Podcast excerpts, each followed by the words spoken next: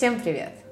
Сегодняшний выпуск нашего подкаста They Might Talk или сокращенно TMT посвящен конфликтам. Если вы чувствуете, как на радиостанции, не на подкасте сегодня. Да, есть такое. Но в этом прикол какой-то есть определенный. Мы потом себе стоечки под микрофоны купим специальные и будем модные сидеть.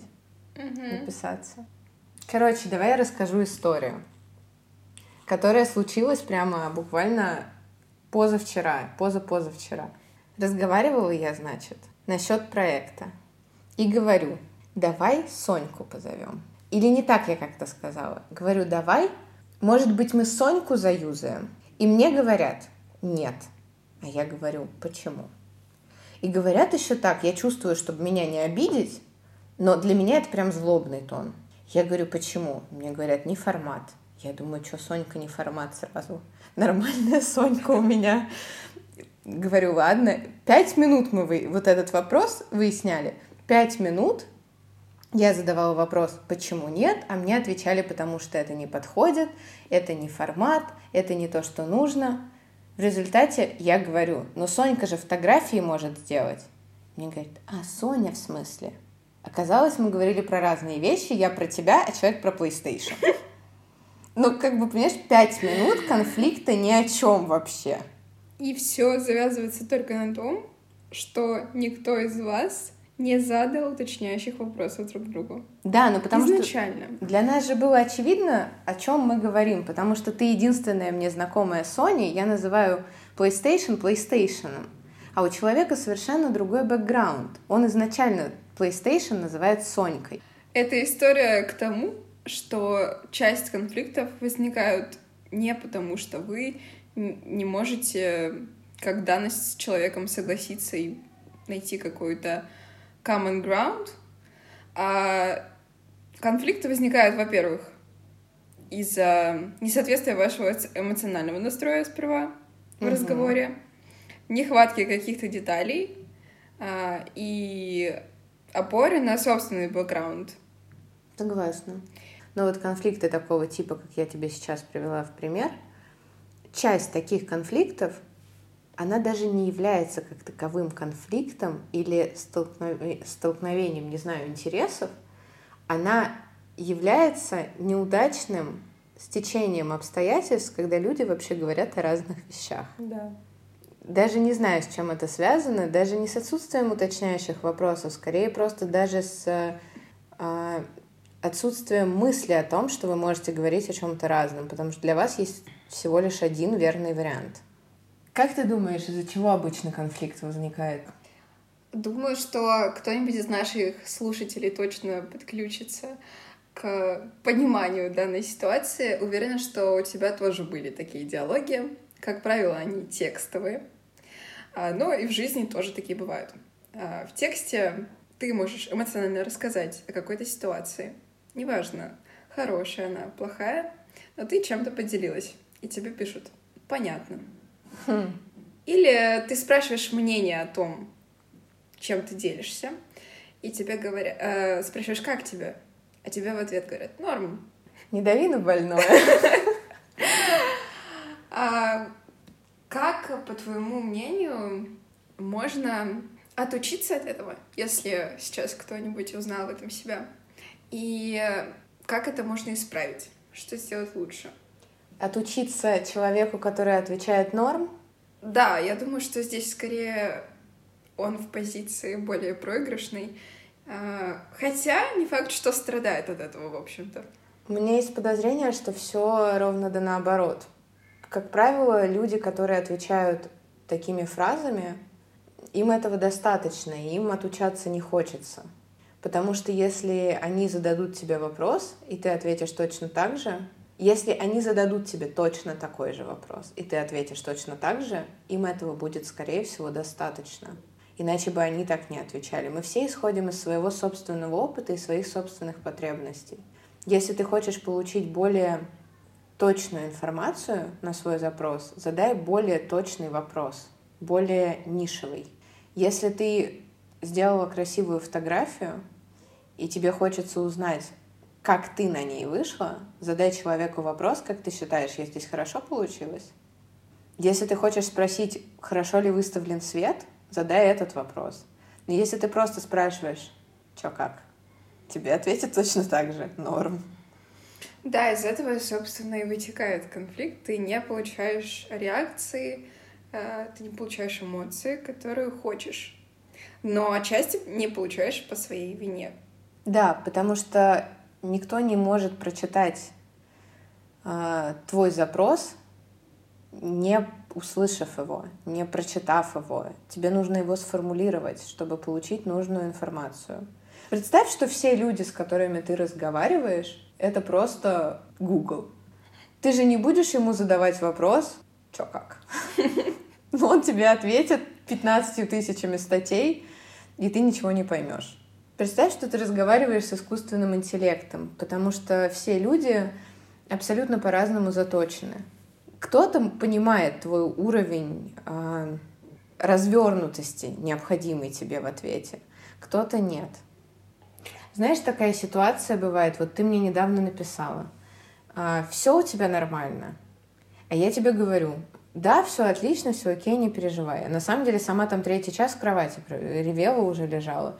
И потом я понимаю, что в данном случае, зная тебя и твой уровень эмпатии, очевидно, ты чувствуешь, что что-то не так, и задаешь мне вопрос просто для того, чтобы понять, нужна ли мне помощь или нет.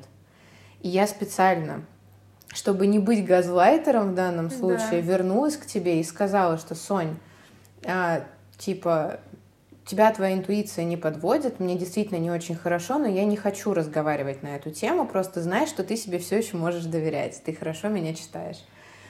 И в данном случае, мне кажется, ну, это правильное решение. И ты остаешься в понимании того, что ты себе верна осталась, и все хорошо, действительно, твои эмоции тебя не подвели. И я как бы, ну, побыла сама с собой, и никто не вторгся в мои переживания. Да, получилось такой, получился сценарий, что а, да, изначально мы не договаривали, но обмана как такового не было. Исход вышел такой. То есть э, ситуация, про которую ты говоришь, а, мне кажется, очень наглядный показатель того, как, а, во-первых, конфликта можно избежать, но и также это показательная ситуация для демонстрации напротив конфликта, когда у людей может не а, соприкоснуться. В таких ситуациях очень часто люди не хотят делиться этими переживаниями от недоверия и даже говорить о факте наличия каких-либо переживаний. Но некоторые люди намеренно ведут себя пассивно-агрессивно, но при этом говорят, что у них все в порядке, и вот становятся реально такими провокаторами у, ну, у их собеседников каких-то сомнений и вот этого комплекса неполноценности Просто постоянно. И такое чувство у меня, что это немножко отходит опять от темы конфликта. Почему это все на да? это все приводит к конфликтам как раз и есть. Это все про конфликт. Угу, окей. Вся проблема в конфликтах, как правило, в том, что когда мы не получаем от человека вопрос, мы его сами тоже не задаем. Какой, какую да фразу я думаю, нужно часть говорить? конфликтов может быть разрешена тем, что ты делишься своими ожиданиями и потребностями. Но здесь вытекает уже другой человек. У человека они могут быть ровно противоположными, и дальше ваше обсуждение все равно уходит в ссору. У нас у обеих с тобой есть э, та эмоциональная зрелость, которая позволяет нам ставить себя на место другого человека и пытаться посмотреть на ситуацию его глазами. Основная проблема конфликтов, в которых мы с тобой оказываемся, не друг с другом, а в конфликтах с другими людьми, то, что мы каждый раз забываем, что не все люди смотрят на конфликт настолько развернуто и на ситуацию настолько развернуто. Когда мы с тобой пытаемся поставить друг друга на место другого человека и посмотреть на ситуацию его глазами, мы смотрим со всех сторон – он иногда смотрит только с одной, и этого ему достаточно. В конфликте, про который мы с тобой говорили, где ты попросила человека сходить за камерой, и человек отказался это делать, все, что я сказала этому человеку, пока ты ушла поплавать, это что то, что тебе это просто важно. Все. Этого было достаточно. Это единственный аргумент, который требовался. Человек без разговоров пошел и выполнил твою просьбу просто потому, что он понял, что ты на эту ситуацию смотришь под совершенно другим углом. Ему не нужно смотреть под тем же углом, ему просто нужно принять, что ты смотришь под другим.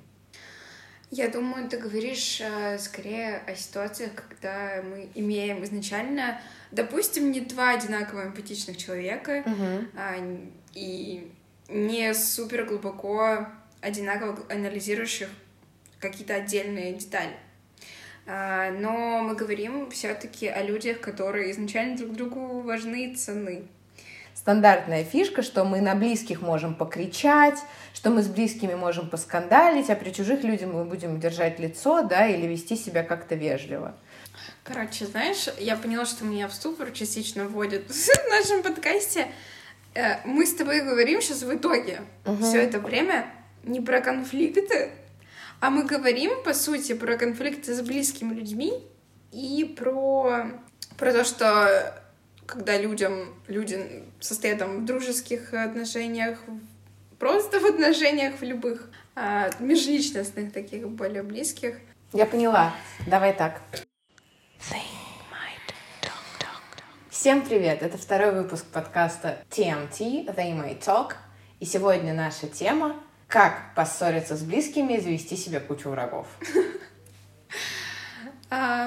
Да, Я поняла, что за последнее время по- попала на кучу видео, где люди абсолютно просто в лоб тебе говорят, что если ты а, на протяжении всех отношений, например, романтических, хочешь, чтобы тебе дарили цветы, тебе нужно о них попросить. Тебе просто надо сказать. Я прям наткнулась на историю к девушке, где она говорит, я все время хотела, чтобы мне мой мужчина или муж, кто он ей там, ну, в общем, так или иначе, ее мужчина, не то чтобы муж сразу мужчиной перестает быть, а, дарил цветы. Он мне на протяжении уже там чуть ли не скольких-то лет каждый месяц или каждую неделю там он ей дарит цветы. Она говорит, вы все говорите, ой, это потрясающе, я тоже так хочу. И она прям прямым текстом говорит, девчонки, я просто ему сказала об этом в какой-то момент. Я напоминала об этом несколько раз. И поскольку мы друг к другу действительно искренне относимся, он начал это в какой-то момент делать, чтобы меня порадовать. Сейчас я не напоминала ему об этом уже много лет, но я получаю цветы регулярно, потому что это уже вошло в его привычку, и для него это уже сейчас его, его искренний знак внимания ко мне. Не мной как навязанный. Это не намек, но это подсказка человеку прямым текстом, что я хочу цветы. Через 10 лет ты не вспомнишь, что это ты попросила. Это уже не будет иметь Абсолютно, значения. да. Мне кажется, это про некоторый стартовый набор информации о себе, о том, чего ты хочешь, который ты даешь человеку еще задолго до того, как у тебя возникнет куча раздражения, злости, обиды. И вообще, как будто бы половина конфликтов может разрешиться действительно после просьбы и э, после разговоров о своих желаниях более точных. Почему, собственно, люди ругаются? А, Потому что злятся, что их не поняли. А не поняли их, потому что они молчали. А, Мы с тобой в выпуске про друзей как раз говорили о том, что никто не должен догадываться о том, что вы думаете, что вы чувствуете. Поэтому, если вы уже довели до того, что они вас все-таки не поняли, никакой экстрасенсорики не произошло, а какие есть э, пути выхода из конфликтов? Что делать? Да, кстати, ты правильно сказала. А, Если вы довели до того, что вас не поняли, мне кажется, настолько правильно просто использовать правильную, корректную формулировку. Не надо подходить к своему мужчине и говорить, ты не даришь мне цветы. Это факт. А если это факт, то это звучит как обвинение. Подойди и скажи, хочу цветы. Не надо задавать вот эти риторические вопросы. Почему ты не даришь мне цветы? Потому что я не купила их, поэтому не подарила.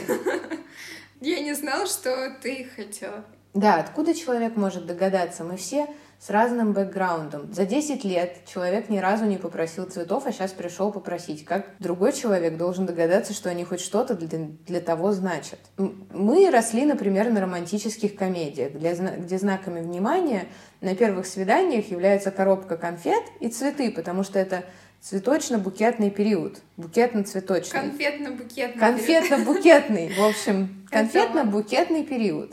И мы понимаем, что конфетно-букетный он, потому что там конфеты и букеты. Но парни росли на чем? На боевиках. И там... Человек-паук. Паутина из рук. Полетели. Ну ладно, хорошо. Даже если парни росли не на супергероях, росли на боевиках. Они выросли на каких-нибудь... Как кому-нибудь точно ударить в морду. Да просто защитить свою женщину. Вот их язык любви. Ладно, тебя другое было. Ну, и это тоже понятно. Естественно, все, конечно, моменты, где надо проявить какую-то альфа-самцовость или еще что-то. Это все тоже имеет значение, понятно. Но просто у них совершенно другие ролевые модели настоящего мужчины в отношениях. Да. А ну мне кажется, знаешь, как можно подытожить? Ну-ка. Даже если вы не поделились своими чувствами, мыслями, а, не смогли вовремя свои эмоции проконтролировать э, или задать другому человеку вопрос а, и уже начали ругаться, то вернитесь к шагам номер один, два и три. Даже во время конфликта вы все еще можете сказать о своих потребностях, все еще можете задать уточняющий вопрос и все еще поделиться, чего вы ожидаете. Абсолютно согласна. Никогда не поздно, в принципе, из конфликта перейти в компромисс или в любую другую стадию общения. В основном-то, скорее всего, люди, для которых вы важны, злятся не просто на ваше существо, а злятся на то, что они вас понять не могут. Поэтому дайте им, пожалуйста, ресурсы для того, чтобы они смогли вас понять. Точно. А если люди продолжают злиться и после этого, то, возможно, этим людям нужно пойти побеседовать с кем-нибудь другим. К психологу Психотерапевту, пойти. например. Точно. Точно. Точно. Если у вас остались э, вопросы или вы хотите прокомментировать что-то из услышанного в этом выпуске, а, обсудить, вы всегда можете написать нам если вам тоже есть что сказать по сегодняшней теме выпуска, вы можете прийти к нам в гости в телеграм-канал и пообщаемся с вами в комментариях. Аста маньяна. С вами были Соня и Яна.